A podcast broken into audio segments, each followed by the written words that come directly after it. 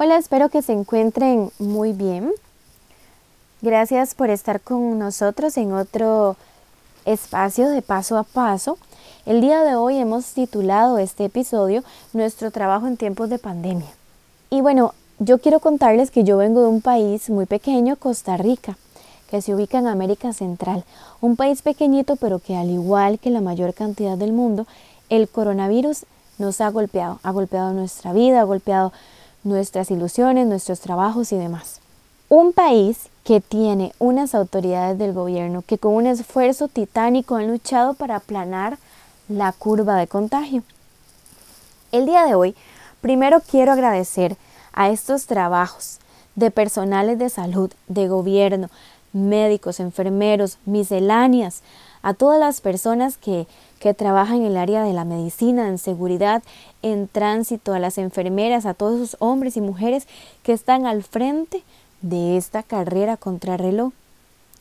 Yo creo que quienes más pueden hablar de esto son las familias que conviven con una de estas personas, quienes han llegado a entender de una manera más profunda el sacrificio, la entrega y hasta la frustración que tienen esas personas por esta enfermedad que todavía no se ha podido contener, ni aquí ni en el resto del mundo. Hoy, a este grupo quiero agradecerles. Hoy a este grupo yo quiero valorar y yo creo que de aquí a lo que resta de vida vamos a estar eternamente agradecidos por su labor. Hoy también quiero agradecer y valorar a un sector de la población que se está viendo muy afectado con todo esto, que ha perdido su trabajo, que sus contratos han sido cancelados, sus negocios han sido cerrados. A todos ustedes, gracias por las labores que han hecho. Gracias por acatar las órdenes también. Pero vamos a irnos dentro de este sector, o más bien quisiera referirme a estos empleadores, a los jefes, a las personas que toman las decisiones en las empresas y que desafortunadamente van a despedir gente. El día de hoy yo repudio y repudiamos totalmente a la gente que se está aprovechando de esta situación para dejar sin sustento a las familias. Repudiar si esta persona, si este jefe está negando trámites, está negando cartas para que los empleados puedan conseguir subsidios del gobierno. Repudiamos si solo se preocupan por sus pellejos y nada más. Repudiamos principalmente si usted está usando esta crisis para despedir a gente. Si la está usando como excusa para despedir gente, aunque no tenga razón de despedirlos, porque se está quitando un clavo, porque ya le cae mal a esa persona. Ojalá usted no sea uno de esos. Si usted por el contrario tiene que despedir a su gente porque ya el negocio es insostenible, porque no le queda de otra, le ruego, le imploro humanidad. Usted sabe, si usted se encuentra en esta posición, sabe lo duro que es. Yo creo que muchos de los que nos escuchamos en este momento sabemos que estar en sus zapatos es muy complejo, que sus empleados no son números nada más o activos de una empresa. Sea honesto. Sé que es muy difícil en este momento para usted tomar esta decisión o tener que entregar una carta de despido. Sea honesto, agradezca por el trabajo realizado, colabore con todo lo que se pueda, realizar cartas de despido, cartas de recomendación, todo lo necesario para que incluso esa persona pueda adquirir algún tipo de subsidio o ayuda en créditos, préstamos y demás. No le sirve la puerta en la cara. Deje esta puerta abierta. Incluso deje la puerta abierta por si el día de mañana todo esto se normaliza y la persona puede recuperar su trabajo. Ahora bien, si usted que me escucha ha perdido su trabajo, ha perdido sus contratos, su negocio ha sido cerrado, usted no está solo. Créame, estamos con usted. No se sienta solo o sola. De esta vamos a salir. Pero es un proceso complejo. Es un proceso paso a paso.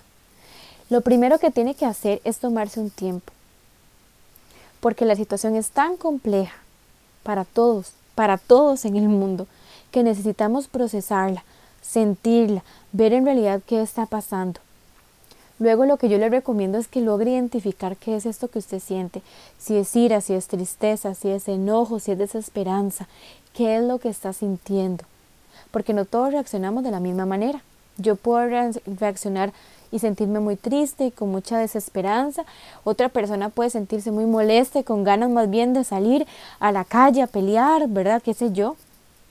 Reconozca lo que sienta y déjese ese tiempo para sentir, porque identificar estas emociones y darse este tiempo le va a servir a usted para replantearse, para organizarse, para poder mirarse un poquito y decir, ok, estas son las habilidades que tengo y con esto yo puedo salir adelante. Porque recuerde que esto va a pasar y va a llegar algún momento. Esperemos en que esto se vaya a normalizar y debemos estar preparados.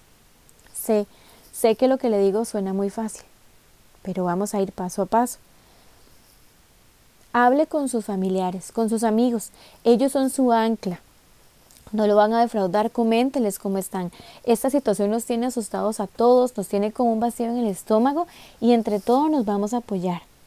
El camino va a ser más llevadero también cuando compartamos nuestros sentimientos, compartamos nuestras situaciones, nuestro diario vivir. Familia. La familia también juega un papel muy importante. Así como familias hay diferentes situaciones, también las hay. No es lo mismo una familia con hijos pequeños, una familia en donde predomina el desempleo o no, en donde hay adultos mayores, en donde tal vez hay teletrabajo y más bien la situación se vuelve muy compleja porque no puedo realizar incluso mi trabajo, tengo que estar atendiendo las tareas del hogar. También familias hay muy diferentes, ¿verdad? Hay familias uniparentales, hay familias numerosas, no había convivido con mi hermano hace tanto rato porque yo resulta que voy a la universidad y luego él trabaja y ahora tenemos que estar en un mismo cuarto.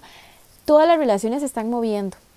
En este momento todas nuestras relaciones familiares, con amigos, todas se están moviendo, están mutando a nuevos espacios.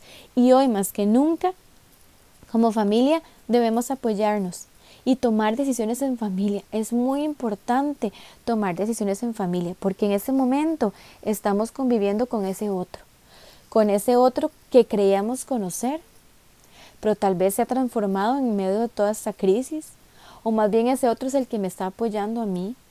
No conocía las limitaciones, las habilidades de este otro, no había llegado a reconocerlas antes. Es el momento. También tenemos que reconocer y tenemos que estar preparados porque las relaciones en el hogar nos van a traer rivalidades, desencuentros, enojos, eso también va a pasar y es importante que lo conversemos. Que como familia podamos establecer límites, que si por ejemplo todos están conectados, porque a todos uno está viendo una película por allá, otro está jugando en internet por allá, la otra está escuchando música, poder decir, hablemos, veamos una película en familia. O resulta que, mira, yo también quería ver tele, ¿cómo podemos hacer? ¿Verdad? Algo, la comida, el tiempo de comida. Ahora tenemos que cocinar para todos en la casa. Tal vez antes comíamos unos en el trabajo, otros en los lugares de estudio. Ahora estamos siempre desayuno, almuerzo, cena y meriendas todos juntos. Usemos esos espacios. Sentémonos a hablar. El esfuerzo es de todos.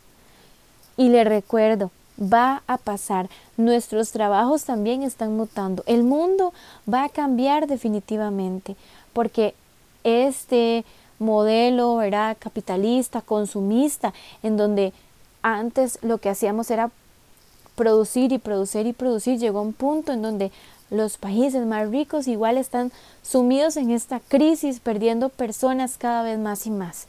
Todo esto va a cambiar, nos tenemos que preparar, hablemoslo, démonos el permiso de sentir y también tomémonos este tiempo, un tiempo con uno mismo y un tiempo con nuestra familia.